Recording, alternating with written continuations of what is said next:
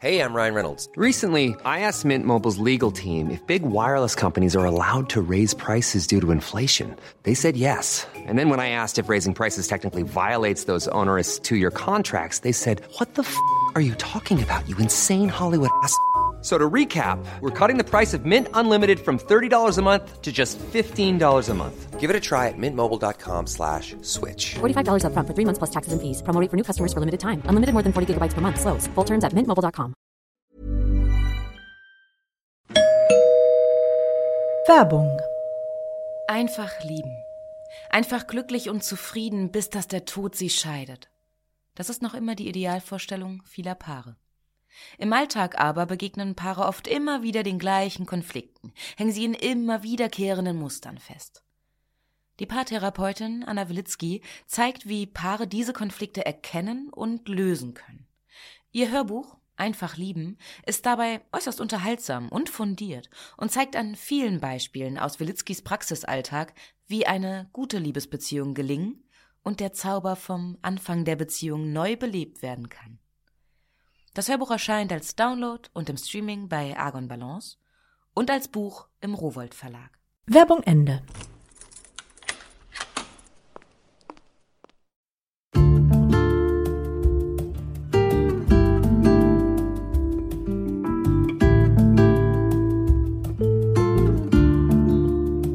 Hallo und herzlich willkommen zur neuen Folge von Einfach ganz Leben, dem Podcast für bewusstes Leben. Ich bin Jutta Ribrock, Redakteurin, Sprecherin, Moderatorin und in diesem Podcast bin ich alle zwei Wochen im Gespräch mit spannenden, außergewöhnlichen, faszinierenden Menschen, mit Autorinnen und Autoren, Coaches oder Trainern und dabei dreht sich alles um die Themen bewusstes Leben, Achtsamkeit, Meditation, gesunde Ernährung. Also kurzum eben einfach ganz leben. Heute ist bei mir Ulrich Hoffmann, Yoga- und Meditationslehrer und ein Autor, der in seinen Büchern wirklich sehr, sehr einladend über Meditation schreibt. Viel Spaß beim Hören.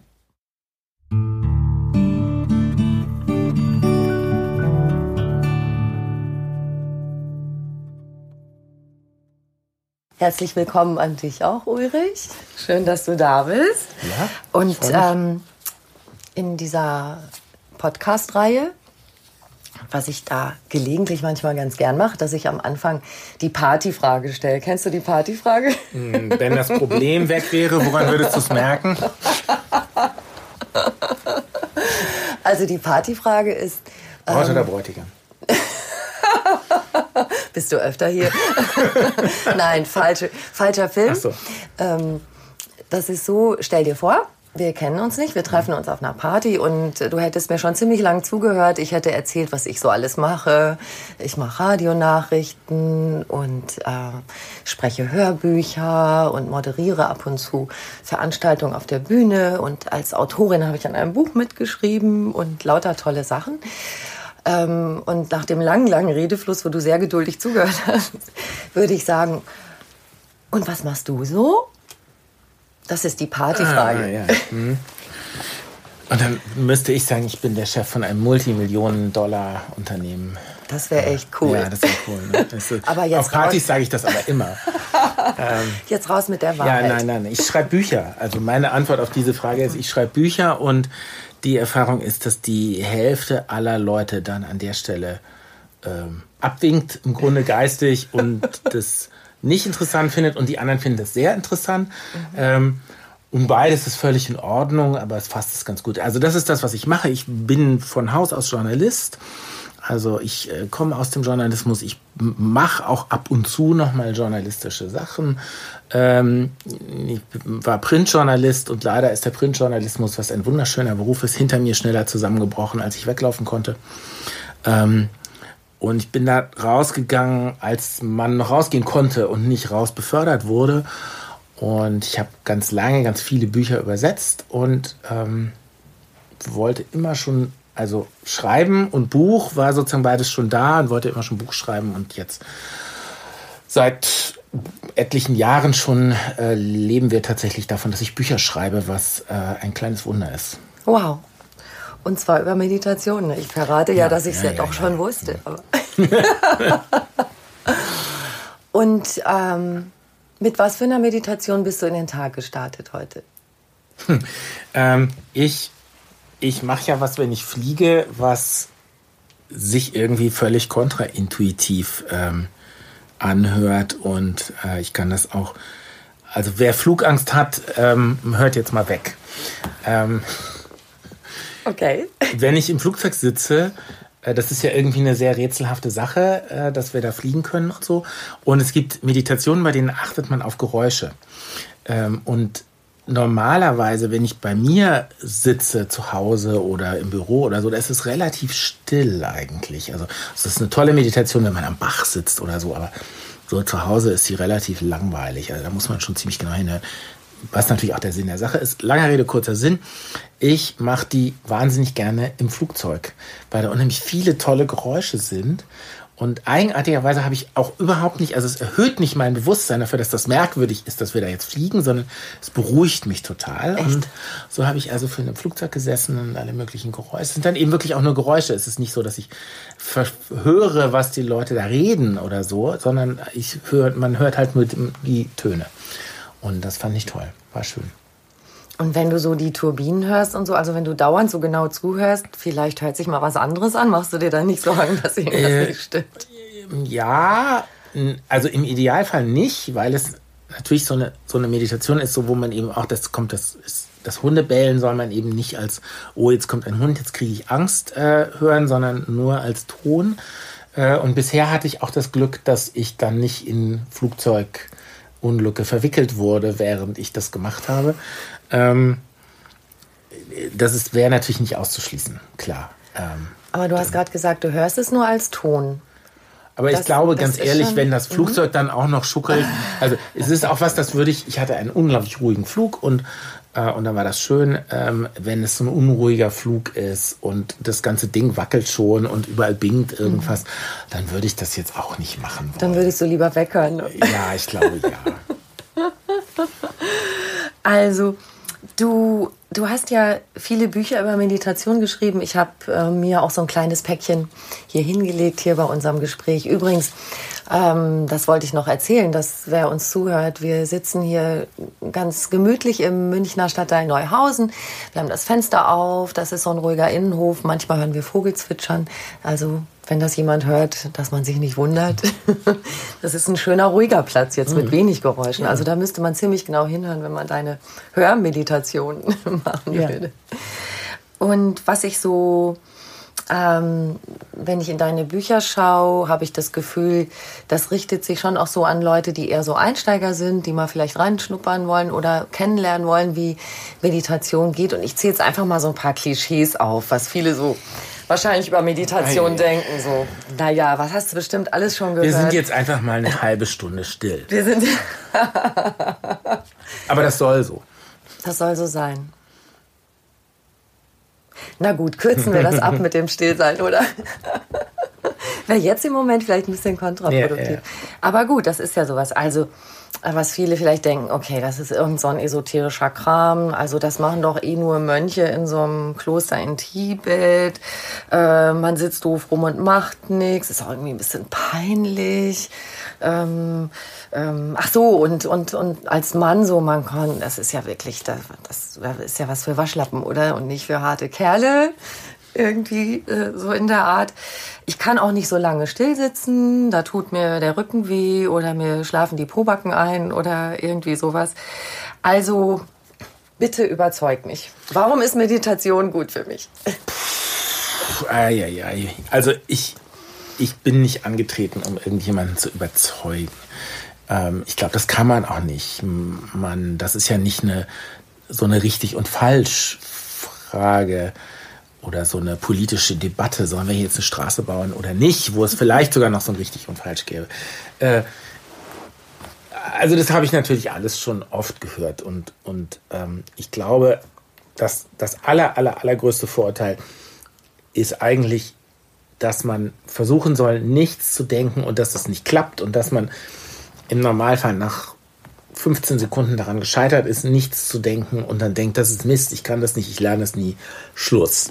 Ähm, und insofern ist das vielleicht auch das Wichtigste eigentlich zu sagen, nee, nee, das ist voll okay, wenn man was denkt, man denkt nur, man, es geht darum zu merken, dass man was denkt und sich nicht davon wieder mitreißen zu lassen, was man da denkt, sondern eben zu merken, ah, da habe ich jetzt was gedacht und jetzt lasse ich das so vor sich hinziehen. Das kann jetzt weiter wandern und an manchen Tagen merkt man irgendwie, dass man total viel denkt und dass einen irgendwas beschäftigt, wovon man das vielleicht gar nicht so gemerkt hat. Und an anderen Tagen merkt man, dass man gar nicht so viel denkt. Ähm, und nach einer Weile, nach ein paar Minuten, kommt, nimmt das aber ab. Also ich glaube, dass das unterhalb von Mönchen, die 100.000 Stunden meditieren, ähm, selten der Fall ist, dass jemand gar, gar nicht denkt über geraume Zeit. Äh, aber das ist auch überhaupt nicht entscheidend, sondern dass, es, dass man eben einfach sich beobachtet dabei, wie es halt gerade so ist.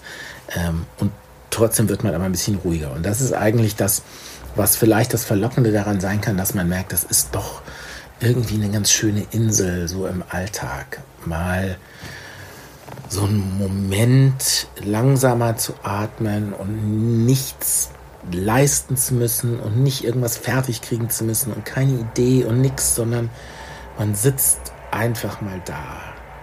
Und das andere Vorurteil, dass, dass ich als männlicher Autor natürlich ganz häufig höre und auch in meinem Freundeskreis erlebe, ist, dass Männer insbesondere das Gefühl haben, also das ist schon richtig so eine Weichei-Geschichte. Ähm, da kann man als erstes natürlich mal Steve Jobs anführen, ähm, den Apple-Gründer, der ja nun durchaus bekannt ist als ähm, nicht unbedingt so Weichei im engeren Sinne.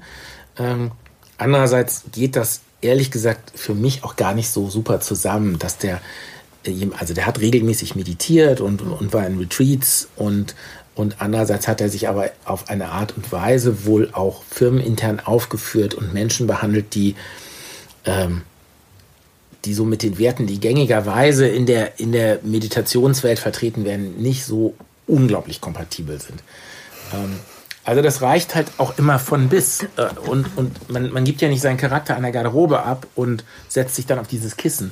Und in immer mehr Firmen werden jetzt eben auch Kurse angeboten für Meditationen und immer mehr Männer fangen an, das auszuprobieren, weil sie einen Hörsturz hatten, weil sie, mhm. also oft natürlich aus gesundheitlichen Gründen, weil sie irgendwie Burnout haben oder so und weil der Arzt einfach sagt, so, du musst es jetzt machen. Ähm, und merken, okay, da sitze ich dann mal zehn Minuten still und liefere nichts ab und, und hinterher, ich, ich kann auch gar nicht sagen, sozusagen, war das jetzt, habe ich jetzt gut meditiert oder schlecht auf einer Skala von 1 bis 10, geht alles nicht. Es war halt, wie es war.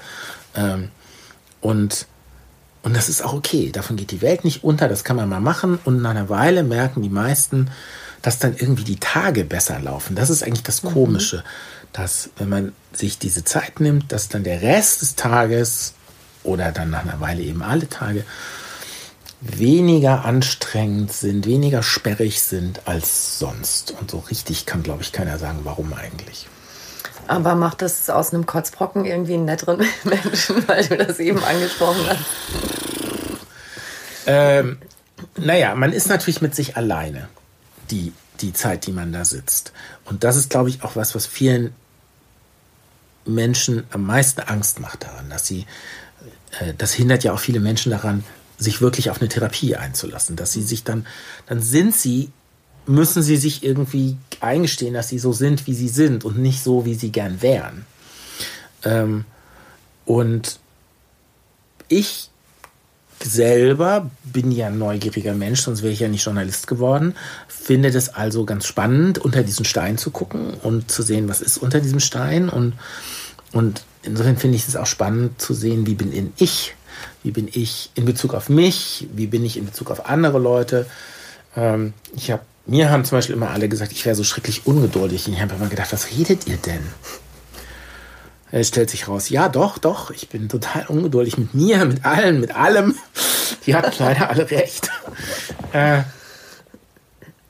ich vermute, dass ich inzwischen weniger ungeduldig bin oder dass ich es vielleicht öfter merke, aber verändert sich der Charakter total glaube ich nicht. Das, das glaube ich auch nicht. Aber gerade dieses bisschen, vielleicht bisschen was Friedfertigeres, weil man spürt, aha, da, dass, dass, dass die Meditation andere Seiten noch in dir freisetzt. Und ja, oder auch was Entschlosseneres. Umgekehrt. Manchmal merkt man ja auch, ähm, dass man an einer Stelle so, so wischiwaschi ist irgendwie mit sich und der Welt und dass man gar nicht so richtig den Griff und den Biss hat, den man aber in sich spürt.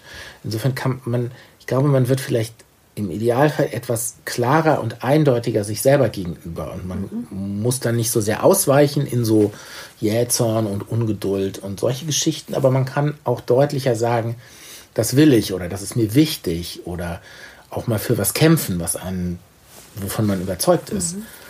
Da habe ich gerade so ein Bild, als würde man was freilegen in sich. So wie als würdest du eine Skulptur machen und so ein bisschen das Material entfernen und dann, dann entdeckst du auch vielleicht so eine Fähigkeit wie so Durchsetzungskraft auch stärker. Also eben, eben nicht nur dieses, ich entspanne mich, ich lass mal los, ich ähm, vergesse alles, was mich bedrückt und so weiter, ähm, sondern auch irgendwie eine Stärkung von, von Fähigkeiten, die man überhaupt erstmal so richtig checkt, dass man die hat. Ja, genau, die man vielleicht im Alltag aus welchem Grund auch immer nicht so nutzt. Äh, und du hast gerade was ganz Wichtiges gesagt. Ich, Meditation wird ja immer noch verkauft als Entspannungstechnik. Und ich sage, und jeder Lektor sagt dann immer, das kannst du doch nicht so schreiben. Ich sage immer, das ist keine Entspannungstechnik. Es ist natürlich so, dass wenn man lernt, also man übt das ja und ich kann auch nur empfehlen, das zumindest auch mal in, in Gruppen oder mit Meditationslehrern zu üben, ähm, weil das ein schönes Feedback auch gibt, dass man merkt, die anderen sind auch alle ganz normal, die ruckeln auch mal und so. Also die Latte liegt dann nicht mehr so hoch. Ähm, also man übt das aber, dass man da auch mal eine Weile still sitzen kann. Und dass das auch, wenn das juckt, dann kann man das auch mal jucken lassen und das geht auch wieder weg. Manchmal entspannt man sich dabei auch. Also häufig kommt natürlich der Körper dabei zur Ruhe äh, und dann kommt der Geist auch zur Ruhe. Aber manchmal merkt man auch, dass man echt total gar nicht entspannt ist. Und man ist unruhig und man ist besorgt oder man ist ängstlich oder man, man kaut auf irgendein Problem rum oder man merkt plötzlich, dass, dass es irgendeine irgendjemand ist krank und das macht mir viel mehr Sorgen, als ich eigentlich dachte. Und was ist eigentlich, was haben die Kinder eigentlich für Noten in der Schule und so. Und manchmal stürzt es wirklich so auf mich ein. Also ich kann das ja immer nur für mich sagen.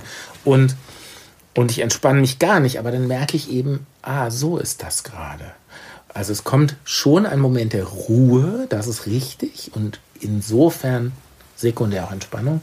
Aber äh, in, aus dem so wie ich Meditation verstehe, geht es nicht darum zu sagen, ich fühle mich hinterher so, als wenn ich eine Massage gekriegt hätte oder als wenn ich in der Sauna war, sondern es ist für mich eher etwas, wo ich sage, ich, ich, ähm, ich erhöhe meine Aufmerksamkeit, ich spitze, also früher hätte ich gesagt, ich spitze meinen Bleistift oder so, ich bringe meine, mein Arbeitswerkzeug in Ordnung. Ich, ich sehe erstmal zu, wo ich im Verhältnis zu mir und zur Welt stehe und dann kann ich auch wieder mit der Welt besser interagieren.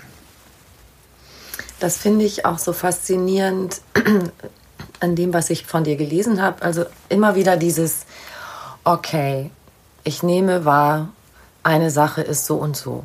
Ende. Ich nehme es einfach wahr. Und das ist ja für uns alle fast das Schwerste, weil wir wollen es beschreiben und einordnen und sagen, das ist gut oder schlecht. Oder eben sowas wie, okay, ich finde was blöd, ich nehme wahr, ich finde es blöd. Punkt.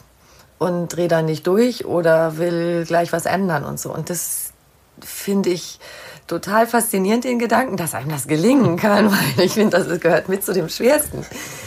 Ist es auch, ist es auch. Ähm, die, es gibt es gibt ja etliche Unterarten der Meditation. Ein, ein ganz bekannter Arm sozusagen, den hat John Kabat-Zinn begründet. Äh, das ist MBSR, achtsamkeitsbasierte Stressreduktion. Da gibt es auch Kurse, kann man an jeder Volkshochschule lernen. Und der, das ist ein Molekularbiologe äh, aus Massachusetts, der hat das damals entwickelt, insbesondere einerseits für Leute, die äh, so diese First Responder sind, also Feuerwehrleute, äh, Polizisten, Notärzte und so. Und andererseits für Menschen mit chronischem Schmerz. Also die, die schulmedizinisch austherapiert waren, wo man einfach gesagt hat, sie haben eben diesen Schmerz, viel Spaß mit dem Rest ihres Lebens. Und die haben dann festgestellt, dass der Schmerz dadurch nicht abnimmt, wenn die diesen, also es ist so ein, so ein Kurs, in dem man da verschiedene Medi Methoden lernt und, und die muss man dann oder sollte man dann zu Hause anwenden regelmäßig. Ähm, dadurch geht der Schmerz nicht weg, kann er ja auch nicht. Ähm, man kann aber besser damit umgehen. Also, weil man aufhört, sich dagegen zu stemmen, sondern es darf für einen Moment mal einfach so sein. Und häufig kommt dann so diese Befürchtung, ja, aber wenn ich jetzt diesen Schmerz annehme, dann bleibt er ja für immer. Und letztlich muss man ja aber sagen, entweder bleibt er sowieso für immer oder nicht. Aber dass man, indem man sich ärgert, Schmerz wegkriegt, ich glaube, darauf können wir alle noch lange warten. Ähm, und jeder kann das ganz einfach ausprobieren. Also wenn man mal Kopfschmerzen hat oder äh, der oder man stößt sich. Also ich bin neulich zum Beispiel vom Fahrrad gefallen und ähm, habe mir den Ellenbogen angehauen und seitdem laufe ich natürlich immer schön mit dem Ellenbogen bang gegen jeden Türrahmen. Jedes Mal tut das weh. Ähm, und wenn ich in dem Moment das zur Kenntnis nehme, dass es weh tut, statt dass ich fluche wie ein Kutscher, dann tut es exakt genauso weh. Aber es nimmt mich nicht so in Anspruch. Es tut eben weh. Das ist jetzt so. Das war's dann aber auch. Und klar gibt es Dinge, mit denen muss man sich auseinandersetzen. Es gibt, wenn man Migräne hat zum Beispiel, natürlich möchte ich hier jetzt nicht vorschlagen zu sagen, ja, nimm's halt hin, sondern da gibt's ja gute Behandlungsmöglichkeiten. Wäre dumm, die nicht auszuschöpfen.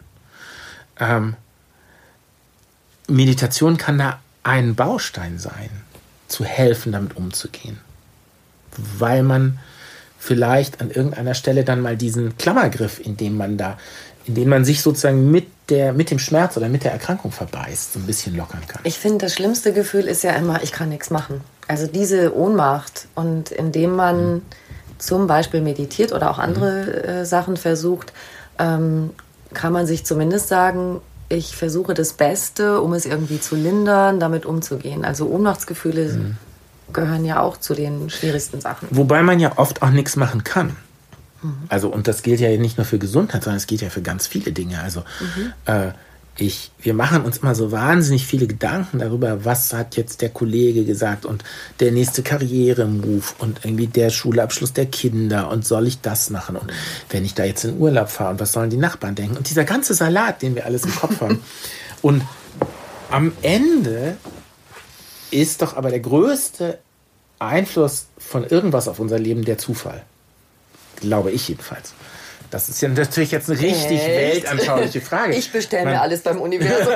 genau, man kann natürlich auch beim Universum bestellen, man kann auch an Gott glauben und so, aber auf jeden Fall, äh, was sich aber durch all diese Sichten durchzieht, ist ja, dass der echte Einfluss, den meine Entscheidung morgen, was ziehe ich jetzt an, was esse ich zum Frühstück, äh, wie gehe ich mit den Kollegen um, ist mein Beitrag in dem Meeting gut genug und so, dass das gar nicht den Impact hat, den wir glauben. Und, und insofern glaube ich, das ist ganz häufig so, dass wir keinen Einfluss haben. Und dass man damit aber vielleicht besser umgehen kann, wenn man das hinnimmt. Und umgekehrt, wenn jemand sagt, ich glaube, ich habe da Einfluss, ich könnte da Einfluss haben, dass man ihn dann auch versucht zu nehmen. Also zwei Seiten einer Medaille. Es macht natürlich nur Sinn, Einflusslosigkeit zu akzeptieren, wenn man auch der Meinung ist, so ist das an dieser Stelle. Okay, aber das passt ja trotzdem. Zu checken, da kann ich, wenn ich da versuche, was zu ändern, renne ich dauernd gegen eine Wand und hole mir eine blutige Nase aber da und da kann ich was ändern oder zumindest jetzt waren wir eben bei so Schmerz und diesen Sachen, ich kann was lindern, ich kann in eine Aktivität gehen und nicht, ich liege so opfermäßig da und leide, sondern ich gehe in eine Aktivität, das habe ich eigentlich eher gemeint. Du hast natürlich recht, vieles ist überhaupt nicht zu ändern. Okay, ja, dann können wir wieder sagen, ich kann das nicht ändern, das finde ich blöd, ich nehme jetzt wahr, dass ich es blöd finde. Genau. Ich nehme das wahr, dass ich das blöd finde und ich lasse es nicht in meinem Hinterkopf köcheln. Also ganz klassisches Beispiel, ähm, und das war einer der Momente, wo ich ähm, gemerkt habe, oh hey, das macht richtig einen Unterschied, diese Meditiererei. Ähm, man kommt nach Hause, man also unsere Kinder waren da noch Grundschulalter und äh, ich hatte auch das Gefühl, ich muss jetzt sozusagen, wenn ich, wenn ich fertig bin mit der Arbeit, muss ich auch den Stift fallen lassen und nach Hause kommen und mich die Zeit mit den Kindern verbringen und mal ein bisschen im Haushalt helfen und so irgendwie guter Mann sein, guter Vater sein. Ich wollte das ja auch alles und äh, insofern kam ich also nach Hause und hatte aber zwischendurch keinen Augenblick für mich. So, dummer Fehler. Muss man ja nicht so machen. Und dann stürmt da diese Haushaltswelt auf mich ein und, und ich bin aber mit meiner Arbeitswelt noch gar nicht fertig. Und was natürlich dann ganz häufig passiert, Männern wie Frauen, ist, dass man dann erstmal irgendwie irgendjemanden anschnauzt und wie so ein Blitzableiter den benutzt. Und man fühlt sich dann auch besser irgendwie erstmal so, ha, ist das jetzt raus. Aber das ist ja eine blöde Sache und man so. Und in, in solchen Momenten plötzlich merken zu können, ich bin jetzt voll genervt, aber eigentlich gar nicht von dir. Und also ist es irgendwie auch voll unfair, wenn ich dich anschreie. Das war für mich wie so eine Erleuchtung. Das finde ich übrigens wahnsinnig traurig. Ich finde, es gehört zu den traurigsten Sachen, ähm, dass man sich so draußen in der Welt oft noch zusammenreißt, aber denkt, ach, die haben einen ja eh lieb. Also, dass genau. man meist die Menschen, die einem am nächsten stehen, am schlechtesten behandelt, so, okay, die verzeihen einem am mhm. meisten, die haben einen eh lieb und lieb und ähm, die kriegen das meiste ab. Es ist eigentlich sowas von ungerecht und unfair und gemein. Mhm. Äh, und schön, da die Kurve ja. zu kriegen. Und ich finde, mhm. es geht ein ganz tolles Beispiel. Ähm, mein, mein Lieblingsbuch über Kinder haben, eigentlich nicht Kindererziehung, äh, haben John Cabot-Zen und seine Frau geschrieben. Äh, das ist jetzt 20, 25 Jahre alt bestimmt. Äh, und mir ist eine Geschichte dabei so in Erinnerung geblieben. Da, da war deren Tochter krank. Und man kann ja dann gar nichts, das Kind hat halt, weiß ich nicht, Fieber, Masern, keine Ahnung. Äh, man kann ja gar nichts machen. Man kann ja nicht diese, diese Krankheit irgendwie schneller wegmachen oder so. Und dann beschreibt er, dass sie sich einfach dazugelegt haben. Die waren halt einfach da. Und das habe ich von dem Moment an, das hat mir sofort eingeleuchtet. Ich bin nur irgendwie, denke ich auch so, warum bin ich da nicht selber drauf gekommen? Aber bin ich nicht. Ähm, und das habe ich mitgenommen. Und im Zweifel, die meisten Sachen, die meisten Probleme von anderen Leuten kann man nicht lösen. Nicht von meinen Kindern, nicht von meiner Frau, oft auch nicht meine. Äh, aber man kann da sein und man kann sich Zeit nehmen und die Energie nochmal aufbringen. Und zwar notfalls auch nachts um 10. So, und dann kann ich auch sagen, ey, ich bin total müde, ich brauche jetzt einen Augenblick, bis ich dir überhaupt folgen kann, aber ich gebe mir Mühe und ich gebe mir eben bewusst Mühe und sage nicht, hey, morgen muss ich wieder arbeiten, irgendwie kannst du deine Probleme mal ein andermal haben. Ja, also die melden da keine gewünschten Zeiten an, ne? das ist klar. Ja. ja. Ja, auch das sowas. Also es, es, es schüttet dir jemand dein Herz aus und du weißt nichts zu sagen. Ja. Kommt ja auch vor. Und du denkst, du müsstest jetzt aber eigentlich sagen, hm, ich hätte da drei Ideen, wie du das lösen kannst. Ähm das können ja Männer auch unheimlich gut. So, die, äh, also das, ich weiß, wir sind jetzt auf dem Gebiet der Cosmopolitan, so das so ganz klischeehaft abzuarbeiten, aber trotzdem, also zumindest habe ich das bei mir deutlich feststellen können, dass ich so einer bin, ich will das sofort alles heim machen. Mhm. Also du sagst mir das und das und so und so oder am besten noch vor 20 Jahren war der und der auf dem Schulhof gemeint zu mir und dann will ich den sofort nachgucken und ihm eine reinhauen. oh Gott. Und das ist aber gar nicht, also nicht nur geht's oft nicht, sondern es ist auch gar nicht gefragt in dem Moment. Es ist gar nicht nötig und es ist nicht sinnvoll, sondern dann zu sagen, oh Mann, das ist aber traurig.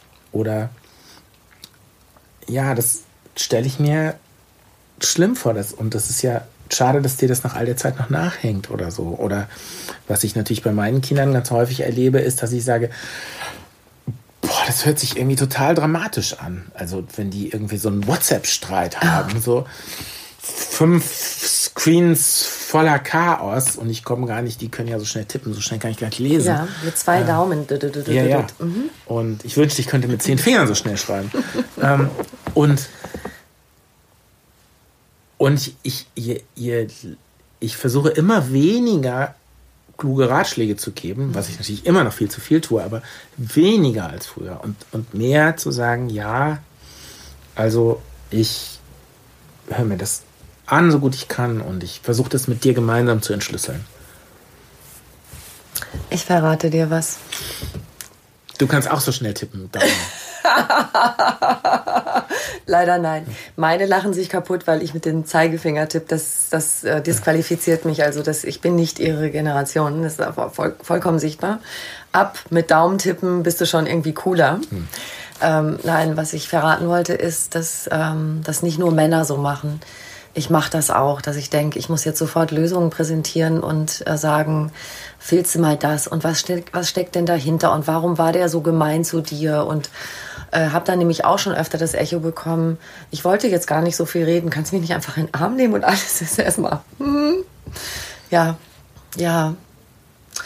Ach, und immer denke ich, ich dachte, ich hätte es gelernt. Es gibt ja auch Momente, wo Rat geben, also entweder erwünscht ist oder auch nicht erwünscht, aber wichtig ist. Ähm, aber die zu unterscheiden, die, die, das ist halt so feinkörnig dann schon.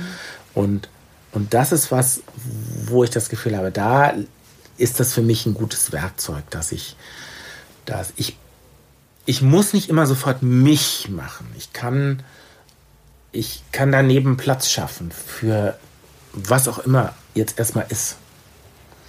Also, um nochmal zurückzukommen auf deine Spezialität, die Meditation, ähm, hat, die führt sozusagen dazu, dass du, sagen wir, diese Fähigkeit entwickelst, also dieses Innehalten und auch mal eben nicht dieses Vorpreschen, ich, tada, ich bin Tarzan oder wer auch immer und Zorro und alle tollen Helden, die wir schon kennen und hab äh, eine tolle Lösung parat, sondern lass mal, komm, wir, wir fühlen da mal zusammen hin oder so. Genau, genau.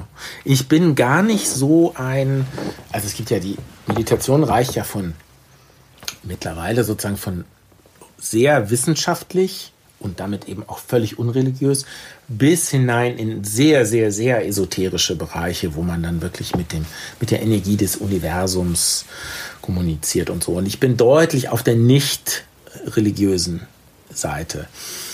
Ähm, trotzdem ist es ja aber so, dass wenn Menschen beisammen sind und interagieren, ähm, und zwar ganz egal, im Büro, in der S-Bahn, in der Familie, ähm, dass einem da, äh, äh, wir sind oft so sehr damit beschäftigt, unsere Rolle zu spielen, dass wir die anderen alle gar nicht mehr mitkriegen. Und, ähm, und das so ein bisschen, bisschen zurücknehmen zu können. Und das finde ich witzig, indem du dich also intensiver mit dir beschäftigst, nimmst du die anderen besser wahr. Genau. Erklär also zum Beispiel, du hast, ja am An Nein, du hast ja am Anfang die Partyfrage gestellt, was machst du? Ja. Und es wäre vor 20 Jahren für mich eine Gelegenheit gewesen, mich ganz groß aufzublasen und so richtig zu zeigen, wie wahnsinnig wichtig ich bin. Und ehrlich gesagt, ich kann das auch nur zugeben, weil ich glaube, ich bin nicht der Einzige, dem das passiert. Ähm, und natürlich passiert mir das immer noch. Und natürlich bin ich auch gerne mal wichtig und aufgeblasen und, und so. Aber es muss nicht mehr so sein. Ich bin mehr mit mir im Reinen und zwar auch an den Stellen, wo ich vielleicht gar nicht so sehr erreicht habe, was ich mir irgendwann mal vorgestellt habe oder so. Also die, ähm, ich stelle mir das so vor, dass wir sozusagen, wir sind irgendwie und wir haben auch ein Bild von uns und wenn die, die oft sind die ja ganz weit auseinander. Also die größten Flaschen äh, benehmen sich ja manchmal so, als wären sie irgendwie die so richtige Versteher. Ähm, und, und ich habe das Gefühl, dass, dass ich das irgendwie ein bisschen mehr zusammenbringen konnte. Jetzt ist es einfach immer wieder so Momente gibt, wo mir auffällt, oh, stimmt, da wollte ich eigentlich dies oder stelle ich mir irgendwie das vor oder so. Das mache ich aber ganz anders und dann habe ich ja die Möglichkeit, das so rum oder so rum anzugleichen. Also ich kann mehr so werden, wie ich sein will, oder ich kann die Vision, die ich von mir habe, angleichen an das, was wirklich ist. Wenn ich lese, was Meditation alles Tolles äh, mit einem machen kann, das will ich natürlich alles haben. ähm, Und am besten ohne zu meditieren. ha, nein, nein. Äh, ja, gut. Ähm, Ich glaube, das, geht wär ganz vielen Leuten. Das wäre natürlich das Allergrößte. Ne, Also, weil so- das ist natürlich, wenn man ehrlich ist, ist es auch ein bisschen so eine unbequeme Sache. Ja. Also es ist nicht so wie Yoga oder Pilates oder Findest du Meditation unbequemer als Yoga oder Pilates? Ja, weil Pilates man ja, ist anstrengend. Ja, aber man macht die ganze Zeit was. Ah, und ja, man ja. hat auch irgendwie einen messbaren Erfolg. Also im Regelfall ja, weiß ich nicht, fünf Kilo weniger in sechs Monaten oder Bauchmuskeln, wie man sie noch nie hatte oder so. Also ich kann irgendwie hinterher beurteilen, habe ich Pilates gut gemacht oder nicht Mhm. und habe ich mein Ziel erreicht oder nicht. Und beim Yoga zumindest, wenn man so die sportive Variante des Yoga nimmt, glaube ich auch noch. Außerdem tue ich die ganze Zeit was und das lenkt mich ja davon ab, zur Ruhe zu kommen im Geiste und mal zu gucken, was da eigentlich so losgeht. Ähm, von daher, ja, ich glaube, ganz viele Leute hätten, und ich schließe mich da durchaus ein, äh, natürlich hätte ich gerne die Benefits ohne den, die, die Arbeit machen zu müssen. Wobei ich glaube, oder? Wenn du, du machst es so regelmäßig, da fehlt dir was, wenn du nicht meditierst. Ja, Man das wird ja auch stimmt. mit der Zeit süchtig. Also wenn ich zum Beispiel wieder anfange, ich habe einen langen Weg zur Arbeit, 15 Kilometer mit dem Fahrrad an der Isar entlang. Und das mache ich ab und zu. Und wenn ich das lange nicht gemacht habe, denke ich so, oh, ich müsste mal eigentlich wieder und ich bin so faul. Und äh, dieses erste Mal wieder sich aufraffen, das zu machen und dann fahre ich und denke, wieso habe ich das so lange nicht gemacht? Guck mal, die großen Bäume und, ah, und da fließt die Isar und da ist der Kies und die, das riecht so gut und so und dann werde ich wieder süchtig danach. Also du bist das bestimmt schon. Ja, also tatsächlich ist meine Hürde jetzt eben aufgrund der Regelmäßigkeit nicht mehr so hoch, sondern das ist einfach ein Teil meines Tages im Regelfall. Ja, das stimmt. Ähm, aber eben, es gibt Tage, da macht es mir gar keinen Spaß. Das ist richtig doof. Am Ende ist es für mich so ein bisschen vergleichbar mit dem Schreiben. Ich schreibe unglaublich gerne. Ähm, aber manchmal ist es trotzdem bescheuert. Ja, verstehe. Und das ist ja das Ding. Ähm, also du bist jetzt ja schon lange in der Meditationspraxis. Was ja immer so schwer ist, ist das Anfangen. Einfach mal anfangen. Mach doch mal. Ja, ganz einfach Deine leben, ne? erste. Ja. Oh. Ähm, wie war denn das bei dir mit, mit dem Anfangen? mit Ähm, ja, das war natürlich ganz einfach. Ist klar. Es ging, ich bin da so rein. Nein, äh, nee, das war ehrlich gesagt sehr zäh, sehr zäh. Ich, man darf das eigentlich kaum erzählen. Ähm, ich habe angefangen, Yoga zu machen, als mein Sohn geboren wurde. Das ist schon eine Weile her. Der äh, schreibt jetzt seine Masterarbeit. Oha. Ähm, und ich hatte damals Rücken, ich war freier Journalist, ich hatte Rückenschmerzen, ich habe äh, unglaublich viel gearbeitet. Ich, eigentlich habe ich wegen dieser Rückenschmerzen angefangen, Yoga zu machen und zwar in so einem Dojo gegenüber, also so ein asiatisches Kampfsportstudio, ähm, wo eine sehr ruhige Yoga-Art unterrichtet wurde und am Ende gab es so eine Schlussentspannung. Die ist, weil das sehr traditionell war, Radi relativ lang. Die ist nicht so wie in so einem Fitness-Yoga-Studio dann nochmal eine Minute still liegen, damit der Puls runterkommt, sondern das waren so zehn Minuten oder so.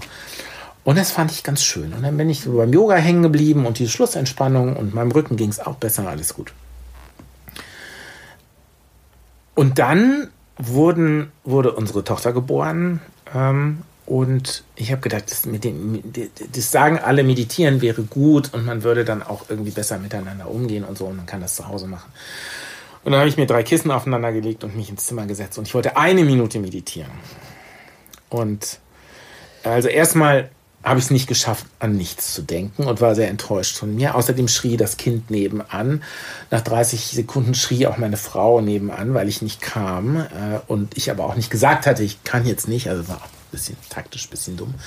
Ähm, und auf diese Weise habe ich damit sicher noch mal drei, vier Jahre so rumgehakelt, so immer mal Drei, vier probiert und dann Wow. wieder nicht und, und dann auch mal zwei Minuten und, und manchmal war es auch okay und aber so, hm. Da hast du dich aber ganz schön gesträubt, wenn das drei, vier ja, Jahre eigentlich so offensichtlich innerlich Wow. so. Aber ich wusste, irg irgendwie hatte ich trotzdem so dieses Gefühl, da ist was dran, das macht irgendwie Sinn für mich. Mhm. Wie gesagt, ich habe durchaus mal das Feedback bekommen, zu ungeduldig zu sein.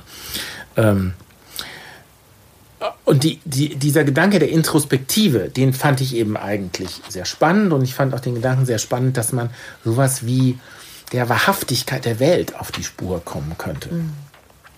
Also ich habe ab und zu mal was gelesen und mal so eine CD gehört und es immer mal wieder probiert. Und plötzlich im Urlaub sitze ich auf den Stufen vor unserem Apartment und der Himmel ist blau und ich sitze da einfach und atme so vor mich hin und plötzlich bin ich irgendwo ganz woanders und alles ist irgendwie zeitlos und ich bin irgendwie eins mit allem und ich habe gedacht, wow, das ist ja Hammer, jetzt richtig schön. Und ich habe erkannt, dass das, was ich da gefühlt habe, das ist, was beschrieben wird in der Literatur, die ich gelesen hatte. Und daraufhin habe ich gedacht, okay, die sagen immer, man muss sozusagen regelmäßig üben, damit das ab und zu mal passieren kann, so wie man eben italienisch Vokabeln lernen muss, damit man irgendwann mal einen italienischen Satz sprechen kann. Also mache ich das jetzt. Und dann habe ich das, seitdem mache ich das. Und ähm, ab und zu gibt es auch mal diese Mega-Momente, aber selten. Aber das gibt es sowas, wo du sagst, ich habe da mal so eine Tiefe erlebt wie sonst durch gar nichts. Also so sehr, Ja. sehr, sehr speziell. Ja, also Kannst auf jeden Fall anders. Es gibt, äh, es gibt ja ähm, diese Flow-Zustände, so im, im, beim Sport, beim Laufen, beim Schreiben, in der Kunst, äh, wo man sich so völlig verliert im Tun. Und hier ist es ja so, dass man sich eigentlich verliert im Nichtstun. Und, und ich habe tatsächlich ein paar Mal eher draußen als drinnen Momente erlebt, wo ich wirklich das Gefühl hatte, ich, also einerseits bin ich schon da, ich habe ein Bewusstsein von meinem Geist, meiner Persönlichkeit, meinem Körper und allem und gleichzeitig bin ich aber vollkommen aufgelöst und Teil von allem. Also ich bin genauso wie die Wellen vor mir und der Sand unter meinen Füßen und das Gras hinter mir. Und ehrlich gesagt glaube ich auch, dass das so ist. Also ich glaube nicht, dass ich oder wir Menschen irgendwie so was irre Besonderes sind, sondern ich glaube, dass wir durch evolutionäre Zufälle entstanden sind. Und ähm, insofern empfinde ich da etwas, was auch meine tatsächlich meine sachliche Überzeugung ist. Aber es ist schon unglaublich, dass zu dieser Moment und, und natürlich das, was alle beschreiben, dann eben eine völlige Zeitlosigkeit. Wow. Das macht Sehnsucht. Also ich will das haben, auf jeden Fall. Dazu passt eigentlich. Also ich, ähm, ich habe, ich sage immer, ich habe so ein wahnsinnig schnelles Leben. Also bei mir ist Zeit und Zeitdruck äh, spielt eine große Rolle. Also ich mache zum Beispiel Radionachrichten, dann gucke ich immer auf die Uhr, wann muss ich ins Studio, ich muss auf die Sekunde genau ähm, zur rechten Zeit am Mikrofon stehen. Bis dahin habe ich Themen ausgewählt, ich habe Meldungen selber geschrieben, ich habe schnell recherchiert. Vielleicht ist gerade, äh, während ich das erzähle, ne, hole ich schon tief Luft.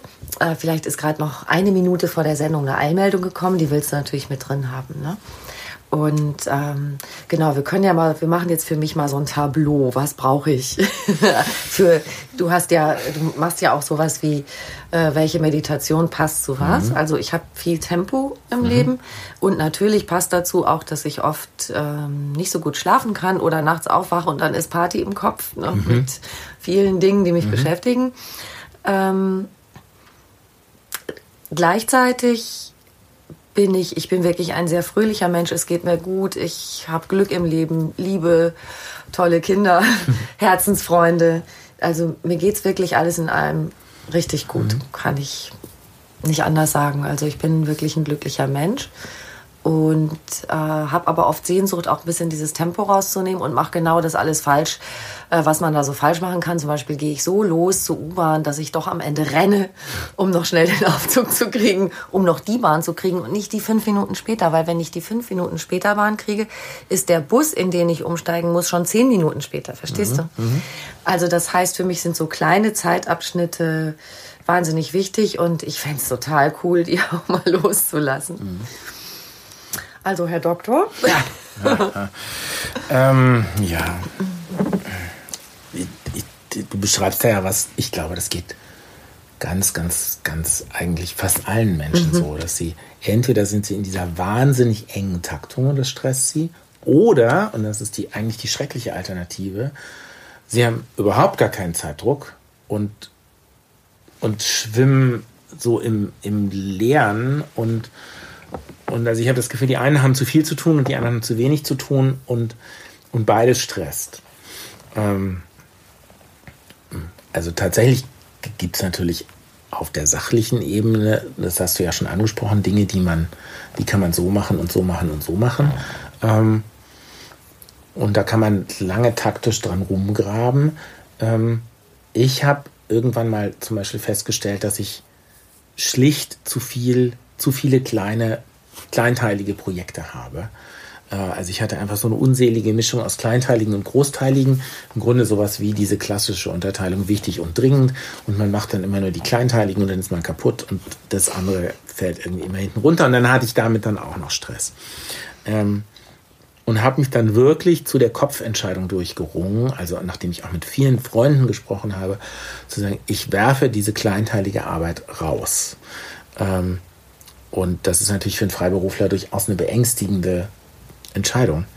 Ähm, und bei sowas hilft dann durchaus die Meditation, weil ich ja über Monate immer wieder gemerkt habe, dass mich das, wenn Meditation dann auch nur noch ein so ein To-Do-List-Ding ist, dass ich zwischen andere irgendwie reinquetschen muss und dass ich, ich habe einfach dadurch sehr viel klarer erkennen können, wie gestresst ich durch etwas war, was oberflächlich betrachtet eigentlich irgendwie ein total cleveres Ding war, weil ich damit nämlich so Lücken füllen konnte in meinem Arbeitstag. Aber es hat für mich nicht funktioniert. Und, und das, wenn man das sieht, dann, dann kann man, dann ist es auch okay, ein Risiko einzugehen. Also wenn man immer nur, sozusagen, man hat den Stress und man hat die Vernunft, aber man kriegt die irgendwie nicht zusammen. Ähm, eine Sache, die tatsächlich, glaube ich, im Arbeitsalltag unheimlich hilft, ist, es gibt eine Meditation, die nennt ein amerikanischer Meditationslehrer, der heißt äh, David G. David G. Ähm, 16 Seconds to Bliss. Ah. Äh, oder auch, äh, wenn er sie mit Yogis macht, dann nennt er sie 16 Seconds to Ananda, also okay. zum, zum, zur Erleuchtung. Mhm. Ähm, und wenn er sie mit Feuerwehrleuten macht, sagt er äh, 16 Seconds to Power. Wow. Jedenfalls, sie ist ganz einfach. Vier Minuten, äh, vier Minuten, vier Sekunden einatmen, vier Sekunden halten, vier Sekunden ausatmen, vier Sekunden halten. Mhm. Und das war's. Nicht irgendwie, ich mache das jetzt elfmal nacheinander oder so. Den einen Atemzug. Äh, das ist tatsächlich was, wenn ich merke, ich, ich äh, gerate in so einen Stress, ich habe das Gefühl, mir wird gerade alles zu viel oder ich reg mich wahnsinnig auf, dass meine Schlange jetzt die längste ist oder ich muss aus irgendeinem Grund noch irre schnell jetzt was texten, aber mir fällt eigentlich gerade nichts ein und ich habe dasselbe Wort schon elfmal in den zwei Sätzen davor verwendet. Dann mache ich diese, diese Übung und die, äh, die wirkt wirklich sehr schnell, sehr gut. Vier Sekunden genau. einatmen, genau. vier Sekunden halten. Vier Sekunden ausatmen. Und nochmal vier Sekunden halten. Also die letzten vier Sekunden sind quasi nichts machen, genau, ne? Genau. Mhm. So. Ähm, also das ist, finde ich, sehr handfest für, für den Alltag. Finde ich die sehr nützlich. Äh, und dann ist es tatsächlich so, dass äh, ich mh, hm, in dem, was Meditation wirklich kann, insbesondere, aber auch in, in anderen ähm, in anderen Büchern verschiedene Meditationen vorstelle. Und ähm, ich denke, dass die alle ihre Berechtigung haben. Einerseits für verschiedene Momente und andererseits für verschiedene Typen von Menschen. Also zum Beispiel gibt es eine wundervolle äh, Meditation, die sogenannte Metta-Meditation. Da schickt man liebevolle Güte äh, erstmal an sich, dann an andere und dann weitet man das immer weiter aus, bis man so die ganze Welt einschließt. Ähm, und das ist eine sehr schöne Sache, die einen sehr, ähm, also die zum Beispiel im, im Miteinander unheimlich helfen kann. Ähm, aber wenn du sagst, ja, mein Miteinander ist überhaupt gar nicht das Problem, sondern mein Problem ist eigentlich so eine Strenge zu mir selber, dann ist, wäre das zum Beispiel vielleicht gar nicht das Tool für dich. So, das am Ende ist es so, dass ich denke, man muss eine finden, die man auch gerne macht. Also es nützt ja alles nichts, wenn, wenn ich sozusagen den optimalen Sport finde ähm, und ich mache ihn aber nicht gern. Ähm, so, von daher, das ist eine, die ich wahnsinnig gerne mache. Ähm, aber die vielen Menschen auch sehr, sehr fremd erscheint. Was soll das sein? Irgendwie liebende Güte für mich selber und für andere und so.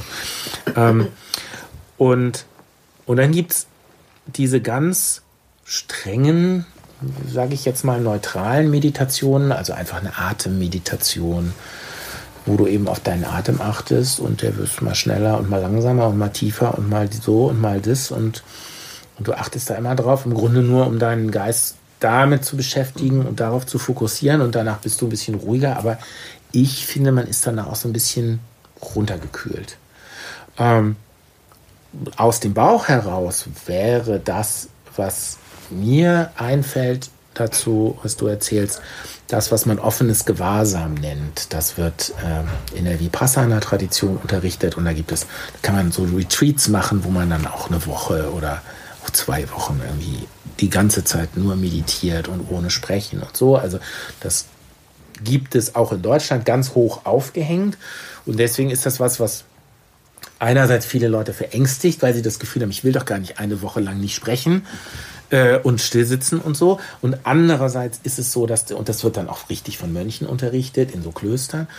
Und andererseits ist es so, dass, dass aber die Leute, die wirklich Vipassana eben mal in einem Kloster gelernt haben oder so, dann auch so ein bisschen verächtlich darauf schauen manchmal, wenn man sagt, das kann man doch im Alltag irgendwie auch ein bisschen kleiner und handhabbarer auch anwenden. Ich mache das aber trotzdem und es tut mir immer leid, wenn ich jemand auf die Füße trete damit. Ähm, der Gedanke ist, dass man anfängt äh, mit ein bisschen Atemmeditation, einfach um, um sozusagen ein bisschen ein wenig abzugrenzen zu was auch immer eben gerade war. Ähm, und dass man dann sich öffnet für die Wahrnehmung von allem. Offenes Gewahrsein. Mhm. Ähm, und man kann das natürlich graduell machen. Also wenn man übt, fängt man an mit zum Beispiel mit Geräuschen oder mit Farben oder mit Gerüchen. Also Geräusche werden häufig genommen, aber im Grunde geht alles. Ähm, dann wäre der nächste Schritt, das Körperbewusstsein zu üben. So, und das kann man über ein paar Wochen einzeln machen und sagen, ich mache eben, es gibt zum Beispiel im, im MBSR, äh, gibt es so einen Bodyscan, wo man sehr genau übt und lernt, in den eigenen Körper hineinzufühlen. Also wie, wie setze ich jetzt eigentlich gerade, wo berührt mein Körper den Sitz, äh, wo setzt er auf, auf den Boden, bin ich, ist der irgendwie schief oder gerade, ähm, sind irgendwo Anspannungen oder nicht. Also man, man lernt, sich selber sehr viel genauer zu spüren. Ähm, und alle diese Einzelelemente kann man dann integrieren da rein, dass man im Idealfall eben sitzt und wahrnimmt, was um einen herum ist. Und man kann den Radius so groß oder so klein ziehen, wie man will.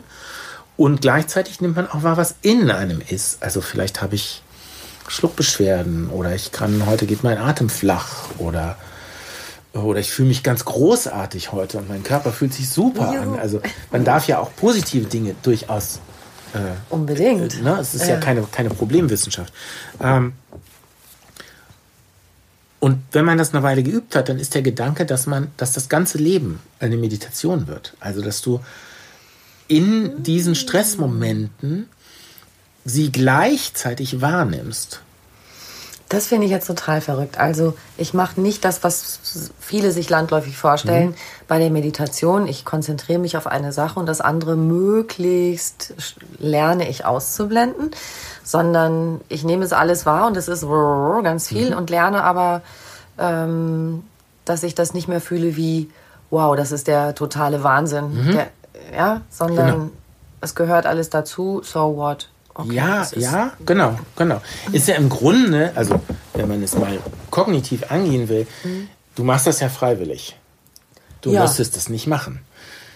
Es passiert auch, also die Welt geht nicht unter, wenn du das nicht machst. So. Das macht man sich aber alles gar nicht bewusst in diesem Moment, sondern man ist in diesem Mega-Stress von, von Fliehen, Kämpfen, Erstarren und zwar den ganzen Tag. Und, und das ist ja das, weswegen ganz viele Leute inzwischen eben auch im Burnout enden, weil sie während sie 60 Stunden am Schreibtisch sitzen, der Körper 60 Stunden das Gefühl hat, Säbelzahntiger, Säbelzahntiger, Säbelzahntiger. und natürlich irgendwann einfach dusch macht und sagt, ich kann nicht, das sind mir zu viele Säbelzahntiger. So. Ähm, und da so, so ein Hauch Abstand einzuziehen führt irritierenderweise nicht dazu, dass man noch ein Ding mehr hat. Das könnte man jetzt auch denken, dass man so, ich habe schon genug Probleme, ich muss nicht auch noch merken, dass ich Probleme habe. äh, sondern es führt eigenartigerweise, äh, zumindest habe ich noch nichts Gegenteiliges gehört, dazu, dass Menschen viel besser einfach das machen können, was sie ohnehin machen. Und wozu sie sich auch entschieden haben und womit sie im Grunde auch weitgehend happy sind. Ähm, und eigentlich ist das auch so ein gewisser Kick. Ich meine, Radionachrichten sprechen und schnell noch was schreiben und so. Absolut. Ne, das ist auch eine tolle Sache. Warum will mhm. man was mit Medien machen? Weil es, es ist auch wirklich ein toller Job. Ja. Ich meine, ne? Ähm, und dann darf man hinterher zum Beispiel auch mal kaputt sein. Also das ist dann vielleicht so eine Veränderung, dass man vielleicht dann hinterher sagen darf, heute war echt ein harter Tag. Mhm.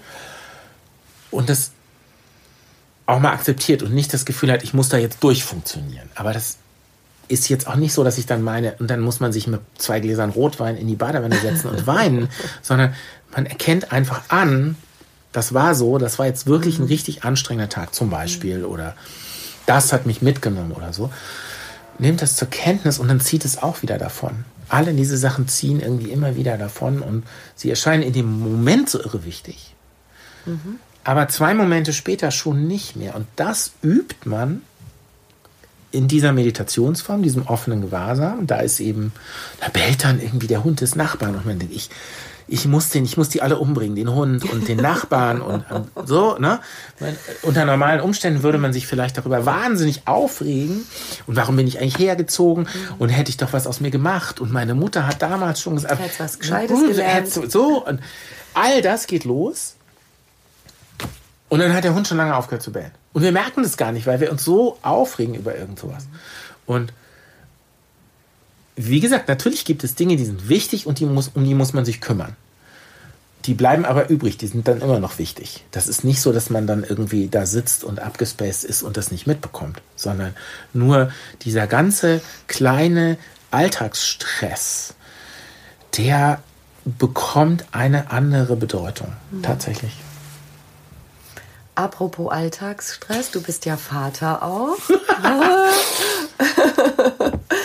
Und ähm, so als Erwachsener, so bei der Vorstellung, so, okay, ich habe jetzt rausgefunden, Meditation ist ganz toll. Das sollen die Kleinen auch mal machen. Also die Idee, ja, dass so ein Zappel-Philipp, ähm, dass man den irgendwie ruhig stellen kann und zwar nicht mit Fernsehen und was man heute so auf Tablets wischen die schon rum, wenn sie ein halbes Jahr alt sind und können schon irgendwie tolle Sachen da drauf, wo ich immer mich total erschrecke, wenn ich das Das ist wohl wirklich auch dramatisch. Also mhm. dieses, das ist ja gar kein Ruhigstellen mehr, sondern ähm, das geht ja noch weit darüber hinaus, äh, dass die die Kinder werden so früh wohl an diese Möglichkeiten herangeführt, dass sich das Gehirn massiv anders entwickelt. Ja. Und es scheint mir so, das ist natürlich überhaupt nicht meine, mein Bereich der Expertise, aber nach allem, was ich so gelesen und gehört habe, äh, ist es so, dass da wohl eine Generation heranwächst, die ganz große Schwierigkeiten hat, Beziehungen, also unter echten Menschen einzugehen, weil die Beziehungen nur noch im virtuellen Raum kennen. Wow. Na, ich sage ganz oft anderen Eltern, die kleinere Kinder haben, bitte, bitte, bitte, lass sie doch erstmal Sand anfassen und Erde und Mehl und Gras äh, mhm. und so weiter. Ähm, das ist auch so verführerisch, weil es auch, ich merke dann, die sind oft so fasziniert. Guck mal, was der Kleine schon kann mhm. auf dem Bildschirm. Ähm, jetzt wollte ich nur auf ja. was anderes kommen. Ähm, die Idee ist natürlich grandios, wenn man es irgendwie schaffen könnte, dass die Kinder auch meditieren und äh, sie so wunderbar entspannt und gar nicht mehr so hm. wild und äh, trotzig und äh, pubertierend uns äh, den letzten Nerv rauben. Ähm, aber wie kriegt man das hin, dass die Kinder da irgendwie Lust drauf kriegen? naja, also zum einen ähm, habe ich dazu natürlich Bücher geschrieben. Ach, nee. du verrätst es uns jetzt. Ja, also wir In haben, Kürze. wir haben, wir haben schön, wir haben äh, schön, schöne Bücher gemacht. Die hat Ralf Kaspers gesprochen von der Sendung mit der Maus und Wissen macht A. Äh, da sind so CDs drin mit Kindermeditationen. Ähm, meine eigenen Kinder meditieren natürlich nicht nach meinen Meditationen und auch nicht mit mir, ist auch klar. Ähm, die, die Kinder sind inzwischen über weite Strecken ja so eng getaktet wie wir Erwachsene. Insofern haben die das gleiche Problem, wo soll ich jetzt die zehn Minuten hernehmen? Ähm, und wenn sie zehn Minuten hätten, dann wollen sie sich lieber mit ihren Freunden treffen oder irgendwas auf Netflix gucken oder so. Ähm, also das ist alles wie bei uns. Insofern tatsächlich, wenn es einem gelingt, die Kinder im Grundschulalter, wo sie Sachen einfach noch mitmachen, da einzubinden. Und das ist die Idee dieser Kindermeditation, die ich da entworfen habe, dass man die mit den Kindern gemeinsam macht. Die sind ganz kurz, drei Minuten. Letztlich, wenn man nur eine Minute macht, ist ja auch gut. Ähm, aber dass Eltern und Kinder die gemeinsam machen. Also den Kindern zu sagen, setz du dich jetzt mal hin und meditiere und ich telefoniere in der Zeit oder so, wertet das ja genau wieder ab. Und das ist dann eine Strafe oder so wie so, wie so ein stiller Stuhl. Ähm, und auch, wie soll das Kind das irgendwie verstehen, was da zu tun ist oder so? Kann gar nicht funktionieren. Also mein Gedanke ist, wenn man selber meditiert, dann kann man das durchaus den Kindern anbieten, ganz kurz es zusammen zu machen. Ähm, außerdem ist es ja so, dass man quasi ja für den anderen auch ein bisschen mitmeditieren kann. Also wenn ich mit mir besser klarkomme und mit der Welt besser klarkomme und wenn Meditation für mich ein, ein Baustein dafür ist, das zu erreichen, dann geht es auch meinen Kindern besser. Und ähm, dann werde ich auch nicht bei jedem Mist gleich auf diesen Zug aufspringen. Die, die haben irgendeinen super Stress, weil irgendjemand irgendwas gesagt hat oder weil sie jetzt unbedingt nachts um 10 Schuhe brauchen oder weil irgendwas noch nicht fertig ist oder sie müssen irgendwas wählen oder egal was. Es ist ja alles, und so war es bei mir auch, alles ist immer jetzt sofort ultimativ wichtig. Und das auszuhalten und da so ein bisschen die Spannung rauszunehmen, ohne dabei zu sagen, du spinnst doch, das ist überhaupt nicht wichtig. Wichtig ist, was ich sage. Das gelingt, glaube ich, besser, wenn man selber ruhig bleiben kann in dem Moment. Wenn ich sozusagen einerseits das Verständnis aufbringen kann dafür, wie ist das Kind jetzt gerade und vielleicht mich erinnern kann, ich war auch so oder irgend, irgendwie Empathie aufbringen kann. Und andererseits aber mir schon bewusst sein kann, das muss jetzt nicht binnen 30 Sekunden gelöst werden. Also ich, bei, ganz konkret erlebe ich das manchmal, da die, die Kinder schicken, sind in irgendeinem Chat oder wahrscheinlich drei Chats gleichzeitig äh, und in einem davon tritt irgendwie ein Problem auf und noch während sie es erzählen, schreiben sie schon weiter. Und wenn ich dann was dazu sagen wollen würde, dann schreiben sie es manchmal mit, weil das dann so, also ich habe gelernt, dass die eigentlich wollen erstmal, dass ich in ihrem Tempo da jetzt mithelfe. Eigentlich wollen die nur eine Formulierungshilfe oder so oder die, so eine schnelle Lösung. Und wenn ich die nicht bieten kann, dann ist das Beste oft einfach den Mund zu halten und zu sagen, ja, weiß ich jetzt auch nicht. Hat sich noch keins drüber beschwert. Mhm. Und wenn du selber meditierst, ähm, also vollkommen klar, hast du natürlich eine andere Wirkung auf deine Kinder. Das denke ich ist schon mal klar. Ähm, Ich meditiere auch zu Hause im Übrigen. Also nicht immer und Das- so, aber ja. es ist jetzt nicht so, dass das ein großes Geheimnis wäre, sondern ähm, am Wochenende, wenn die Kinder da sind, dann äh, passiert es schon, dass ich im Wohnzimmer sitze und jetzt dann auch mal 20 Minuten der Fernseher nicht benutzt werden kann, weil ich da halt sitze und schon angefangen habe. Und da gehen die sehr, sehr rücksichtsvoll mit um. gut, die kennen das jetzt schon bei dir. Genau. Ist ja jetzt auch schon längere Zeit. Haben sie, war aber immer schon so. Aber- dass die haben sofort gespürt, dass das irgendwie ein ganz anderer Modus Ah, ist als das andere. Und, und ich habe das auch bei kleineren Kindern noch nie erlebt, dass sie dann irgendwie geh weg oder hör jetzt auf oder so, funktioniere jetzt wieder sagen. Kinder sind ja insofern eine sehr meditative Angelegenheit, weil die ja das was sie jetzt wollen, jetzt wollen. Und das ist nicht nützlich oft und das geht auch nicht schnell und das ist nicht effizient. Und das ist sehr, sehr schwer auszuhalten am Anfang. Also wenn man sich zwei Stunden Zeit nimmt und man macht wirklich das, was das Kind möchte, echt, und man legt dem Kind nicht irgendwas in den Mund, das kann wirklich, wirklich hart sein. Das ist eine tolle Sache, aber es ist schwer. Und am Ende ist man, ist es genau so eine Tugend, die man eben dann im Meditieren ähm, übt. Auszuhalten, dass die Dinge so sind, wie sie sind und nicht so, wie ich sie doch aber haben will. Das ist das Tollste. Immer wieder kommen wir darauf zurück. Dieses, okay, ich nehme wahr, dass mir das so nicht gefällt. Äh, Punkt. Und dieses, es nicht in dem Moment verändern mhm. wollen. Ich, mhm. Was ich auch ganz wichtig finde, weil es vielen Leuten, glaube ich, Angst macht, ja, ich soll alles nicht ändern wollen. Doch, doch, man kann alles ändern wollen. Man kann sich super engagieren. Ähm, also ich meine, kann mir doch keiner erzählen, dass Gandhi nicht meditiert hat.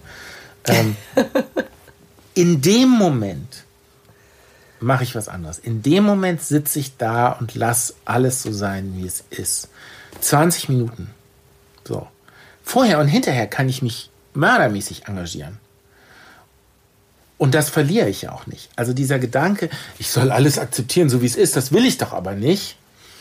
Ja, nee, sollst du auch nicht. Du sollst akzeptieren, dass du jetzt mal einen Augenblick da sitzt und jetzt gerade nichts daran erinnerst. Nur jetzt. Siehst du, dieses Gespräch hatte ich jetzt die Tage, als ich ähm, mich mit deinen Meditationsbüchern so beschäftigt habe, nämlich so ein Gespräch. Ähm, jemand, der mir nahesteht, ne, ist äh, in einem Kollegengespräch äh, ziemlich mies angeredet worden. Und ähm, dann fing ich an, schlau darüber zu reden, dass, boah, wenn wir, das, wenn wir das jetzt machen würden, regelmäßiger mit diesem Meditieren und dass man die Sachen nicht so an sich ranlässt und so weiter. Und dann war so irgendwie dieses Gespräch so, ja, ja, da gibt schon Sachen, aber ich will ja gar nicht da sitzen und denken, ist schon okay, wenn er sagt, du redest dumm daher. Ähm, also diese zwei ja. Seiten, das eine ähm, zu üben, ich nehme was an, aber auch vielleicht, das hatten wir eben am Anfang schon mal, zu schaffen, in so einer Situation mit einer Entschiedenheit mhm. auch etwas zurückzuweisen. es ist ja auch nicht zwangsläufig persönlich. Also ich kenne kenn ja die Geschichte gar nicht. Äh, aber ganz viele Dinge, die nicht okay sind, sind trotzdem nicht persönlich. Mhm. Die haben mit dem, der es sagt, die haben mit dem anderen zu tun. Mit dir, so, ne? und in, mhm. in dem Moment, wo es mir gelingt. Aber es tut so weh. Ja, aber in dem Moment, wo es mir gelingt, das so ein bisschen aufzubiegen, diese Stelle, und zu sagen, also nicht in dieser Selbstgerechtigkeit und diesem Zorn zu verharren, sondern zu sagen, das fand ich jetzt nicht in Ordnung. Und vielleicht sogar erklären zu können, warum. Äh, statt dass man sich dann auch, sonst springt man ja nur auf den Zug des anderen auf. Also es gibt halt diese ganze hunderttausend Beispiele, irgendwie sich äh, einen Groll zu, also wie war das? Äh, nicht zu vergeben ist, als wenn man den anderen mit Kohlen bewirft und, und aber man verbrennt sich ja selber oder ähm, ah, ja, oder Rache ist wie Rattengift trinken und hoffen, dass der andere daran zugrunde geht. Also, aber langer Rede, kurzer Sinn. Es gibt ja ganz viele Situationen, wo wir uns, wo wir wahnsinnig investiert sind in etwas, was mit uns ursprünglich erstmal nichts zu tun hat. Nur, wo es nur einen kleinen Berührungspunkt gibt, wo jemand sich wirklich nicht in Ordnung verhalten hat uns gegenüber. Aber wo es vollkommen reichen würde, dieses Problem zu klären und wo wir das besser können, wenn, wenn wir zumindest auch wahrnehmen, das geht gar nicht um mich. Das ist so schwer, das ist wahrzunehmen. Es geht nicht um mich. Und ich habe jetzt gerade einen tollen Gedanken. Wie wäre es mit der Meta-Meditation? Dazu haben wir eigentlich eine Geschichte, weil am Anfang habe ich die Partyfrage gestellt und tatsächlich haben wir uns ja auf einem Fest kennengelernt, auf einem Verlagsfest. Ähm, und damals hast du mir von deinen Mini-Meditationen erzählt und dann habe ich gesagt, ach, magst du mir das mal schicken? Also das ist ja so ein kleines Büchlein. Was ist das so? Zehn mal acht? Ja, wie so ein Notebook. Mal. So, genau, so ein kleines Büchlein kann man in die Manteltasche stecken. Also man kann keine Ausrede mehr finden, dass man nicht meditieren will, weil man müsste ja irgendwie immer große Bücher wälzen und man hat das dann nicht dabei und so. Und sie sind nur drei Minuten lang und es gibt auch noch Audios dazu. Wow. Die sind nicht im Buch, aber die kriegt man auch irgendwie. Und damals habe ich dir dann geschrieben, das Büchlein ist ein echter Lebensretter weil ich da nämlich Kummer hatte und habe dann diese Vergebungsmeditation mir angeschaut und auch die Metta-Meditation und habe die gemacht ähm, und bin finde immer noch, dass es einst eine der größten Leistungen ist, wenn man eigentlich jemanden alles Mögliche an den Hals wünscht und äh, ihn verantwortlich macht dafür, dass man so unglücklich ist, dann zu schaffen, ihm äh, Glück und Wohlergehen zu wünschen. Und ich dachte gerade, so ein Kollege, der ihn anschnauzt, wenn man ab und zu daheim mal denkt, ich wünsche dir Glück und Wohlergehen, äh, dass vielleicht so dieser Groll, die Bitterkeit mhm. und so auch auf diese Person rausgeht. Aber ich, wie dies zu schaffen, das fällt ja auch unheimlich schwer. Ja, ja, das ist schwer. Das ist schwer, das erfordert Übung. Hm. Ich finde wirklich, dass das hilft, zu, sich bewusst zu machen, dass man den wenigsten, dass man den meisten Leuten eigentlich Gutes wünscht. Also zumindest hat man nichts dagegen, das zu tun. Also die, die Menschen, die man mag, sowieso.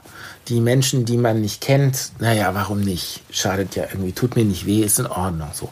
Und dann kommen irgendwie die Leute, die einem schwerfallen. Und auch da tastet man sich ja rein. Da fängt man ja nicht an mit irgendjemandem, dem man ein traumatisches Erlebnis verdankt. Ähm, und man darf ja auch beides haben. Man darf ja den Moment haben von, ich habe Schwierigkeiten mit dieser Person oder ich finde das nicht richtig oder ich nehme der etwas übel oder so. Äh, und trotzdem kann man ihr ja alles Gute wünschen. Man schenkt ihr ja nicht eine, ich kaufe demjenigen ja nicht eine Geburtstagstorte oder so, sondern ich sage einfach nur, möge dein Leben irgendwie so gut verlaufen wie nur möglich. Und im Endeffekt hoffe ich natürlich auch davon selber zu profitieren. Wenn es den anderen besser geht, geht es mir auch besser. Und ich glaube, dass das, ähm, man kann das natürlich auch mit einem größeren äh, spirituellen Überbau sehen, aber ich, ich denke, man kann es eben auch so ganz bodenständig sehen und sagen, ich habe gar nichts zu verlieren. Es gibt ganz, ganz wenig Menschen, wo man doch wirklich sagen würde, dem wünsche ich unter keinen Umständen irgendwas Gutes. Okay, dann lässt man die da raus. Also ja, die würde man in der traditionellen Version da reinnehmen, aber für den Hausgebrauch, dann lässt man sie da raus. So, aber dann hat man schon mal für den, den größten Teil dieser Leute, die einen irgendwie im Büro, die irgendwie so ein bisschen barsch waren heute so. Also es gibt so ein schönes Beispiel von, von äh, Brené Brown, einer amerikanischen Soziologin, die wundervolle Bücher schreibt. Die sagt, man ist im Büro und der Kollege ist irgendwie so kurz angebunden. Und schon fängt man an, sich eine Story zu erzählen, selber. Dass der so an, weil man letzte Woche hat man irgendwas gesagt und da hat er sich geärgert über das Projekt und so. Und das Einfachste wäre doch, und auch das Beste, zu dem hinzugehen und zu sagen, hey, sag mal, ich fange jetzt an, mir diese Geschichten irgendwie im Kopf zu erzählen. Ähm, und ist es eigentlich so? Und dann in neun von zehn Fällen sagen die Leute, ja, nee, ich war vorhin einfach abgelenkt mhm. oder wirklich, das war unfreundlich, habe ich gar nicht so gemeint oder so. Und ja, ab und zu fällt man damit auf die Nase und derjenige lügt einen dann an oder er ist wirklich unsympathisch oder mag einen wirklich nicht oder so. Aber der ganze Rest, den ganzen Rest ist man schon mal los. Und dabei finde ich, hilft die Metta-Meditation sehr, sich wirklich sozusagen dafür warm zu laufen, nicht genervt zu sein von den Menschen, sondern ihnen Gutes zu wünschen. Mhm. Warum nicht? Warum nicht? Ist wirklich so, gut. Also ganz wenn banal. Da sagen wir, das ist so das, das, das, das Minimale. Warum nicht? Ja. Und letztlich, jetzt wo du das sagst, im Grunde stimmt es ja auch. Ehrlich gesagt, je mehr Menschen auf dieser Welt glücklich sind, die, das strahlt ja alles. Also das, die Energie ist dann da. Also das ist eigentlich einfach nochmal ein guter Plan. Mhm. Und ich glaube, man kann keine Weltsicht finden, in der das nicht gilt. Also ich kann an Energie glauben, ich kann an Gott glauben, ich kann an sonst was glauben, ich kann ein harter Naturwissenschaftler sein. genau. Sei in der Aura, das ja. habe ich früher manchmal, das fällt mir jetzt wieder ein. Sei in der Aura eines glücklichen Menschen. Wie geht's dir? Ja. Es geht dir recht gut, ja. weil der das abstrahlt. Und wenn einer so Mundwinkel runter mhm. äh, im Grunde müssten wir alle so Post-its auf der Backe haben, ne, dass wenn man die Mundwinkel mhm. rauf hat, dass eigentlich alles mhm. besser läuft. Das ist ja eine Binsenweisheit mit Humor, ja. läuft alles besser. Weiß jeder und irgendwie vergessen wir das dauernd, ne? einfach daran mhm. zu denken. Und das ist aber so ein schönes Stichwort jetzt auch mit diesem Glück. Also das Glück den anderen wünschen und viel Glück in der Welt. Kannst du sowas sagen, so für dich? Was ist Glück für dich? ist so groß, Das oder? ist jetzt wirklich keine Wir Partyfrage mehr. Ach Gott, ich glaube, ja, also ich bin, bin, ich unterscheide da sehr deutlich zwischen, die, wie die Amerikaner, Happiness und Luck. Und also das ist das eine. Insofern, was, worüber wir hier reden, ist Happiness. Und ähm, ich würde da auch nochmal sagen, in allererster Linie äh, ist mein Ziel Zufriedenheit und nicht Glück. Dieses Glück ist, glaube ich, etwas, hinter dem wir unheimlich herlaufen. Das ist so eine Chimäre wie, äh, wenn du dir einen Beruf suchst, den du liebst, dann musst du nie arbeiten. Oder, oder auch so, äh, wenn du was machst, was du total gut findest, dann wirst du auch Erfolg haben. Und so. Also es gibt ja so, so Dinge, die sind super trendy und so, aber sie, sie sind nicht super sinnvoll. Und so scheint mir das mit dem Glück, also dieses, dieses ganz große Glück, hinter dem alle so herlaufen, das, da habe ich tatsächlich das Gefühl, das, das hast du schön gesagt, das ist eine Nummer zu groß.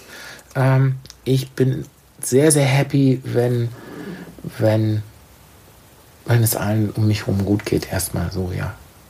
Mich eingeschlossen.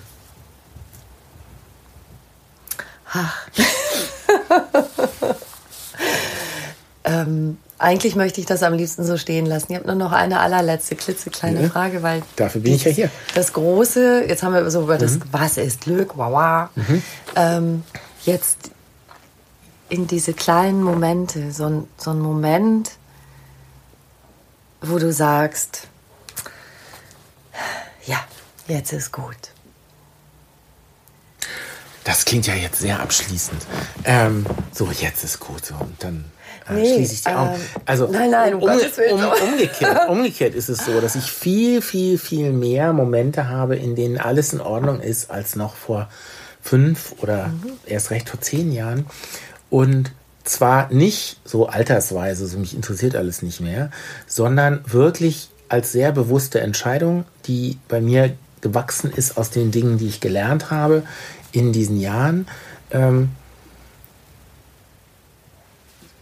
die, meist, die meiste Zeit ist eigentlich irgendwie alles okay. Also manchmal, manchmal ist es kalt und es regnet und ich bin nass und das finde ich dann vielleicht auch blöd. Ähm, aber die meiste Zeit ist in meinem Leben jedenfalls, und das ist sicherlich außergewöhnlich toll, alles in Ordnung. Und sich das bewusst zu machen, dass ja, vielleicht muss ich jetzt irgendwie zehn Minuten warten bis heut- heute auf dem, auf dem Flughafen. Da mussten wir zehn Minuten warten. Der Bus war schon da, aber irgendeine Person, die einen ausladen darf, war nicht da. Da mussten wir dann alle zehn Minuten warten. Da bricht dann die Hölle los in so einem Flugzeug. Und da hätte ich mich früher auch wahnsinnig drüber aufgeregt, weil ich bin unheimlich wichtig und ich muss irgendwo hin und, und die zehn Minuten, die fehlen mir dann nachher und dann komme ich zu spät und, und Magensäure schießt mir irgendwie bis in die Ohren und so. Ähm, und inzwischen, und zwar auch dann, wenn ich es eilig habe, äh, kann ich daneben stellen, aber das echt aber alles in Ordnung ist. Weil es ist ein solches Luxusproblem, dass ich jetzt hier zehn Minuten in dem verdammten Flugzeug warten muss. Und das ist mir sehr viel bewusster geworden, dass im Regelfall, zumindest in meinem Leben, alles in Ordnung ist. Und dass ich über die Dinge, die nicht in Ordnung sind oder waren, habe ich dann auch gemerkt, habe ich erstaunlich viel Kontrolle in dem Moment, wo ich feststelle, okay, das ist mir wirklich wichtig, da kümmere ich mich jetzt mal drum. Und das trägt dann auch nochmal dazu bei, dass nicht so ein Gefühl der Ohnmacht entsteht, sondern dass ich noch mehr Momente habe, wo ich denke, okay, ja, vielleicht ist das jetzt nicht das, also wir sind in irgendeiner Stadt und müssen was essen. Und natürlich kann man dann die App aufrufen und das beste Dings-Restaurant und dann irgendwo hin und dann ist das aber nicht so gut und so eine Welle machen. Aber man kann auch einfach um zwei Ecken gehen und mal gucken, was da ist. Und es ist eine Mahlzeit von ich weiß nicht wie viel zigtausend in meinem Leben. Und solange sie in Ordnung ist, ist doch alles gut. Ja. also, war doch, so ist gut. Wenn so ist, ist gut. Sehr schön. Ich danke dir sehr für das Ja, schöne Gespräch. Gerne. Schöne Party. Wunderbar.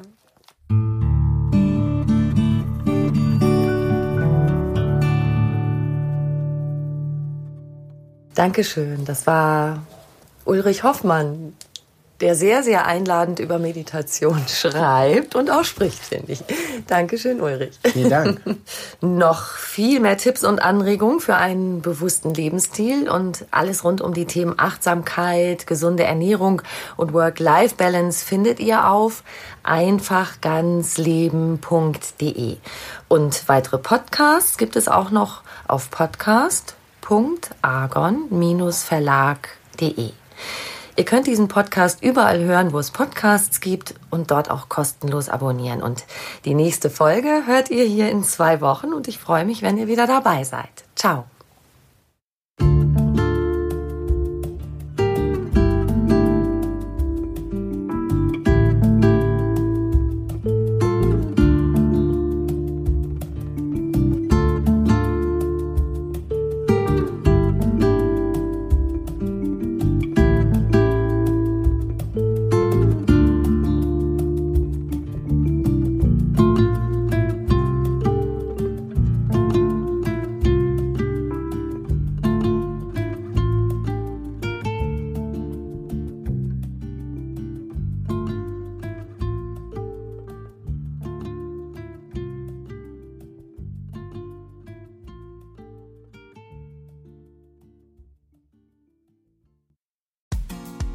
Frauenstimmen.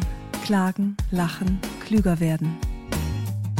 Ich bin Ildiko von Kürti, ich bin Buchautorin und Journalistin und in meinem Podcast spreche ich alle zwei Wochen mit lebensklugen und mutigen Frauen über das Loslassen und das Aufbrechen, das Verlieren, das Suchen und das Finden. Ich bin stolz darauf, wie viele wunderbare Frauen bereits bei mir zu Gast waren. Unter ihnen Stefanie Stahl, Maria Furtwängler, Annika Decker oder Gerburg Jahnke. Und ich freue mich auf alle, die noch kommen. Ihr könnt Frauenstimmen überall dort hören, wo es Podcasts gibt. Herzlich und hoffentlich auf bald. Eure Ildiko.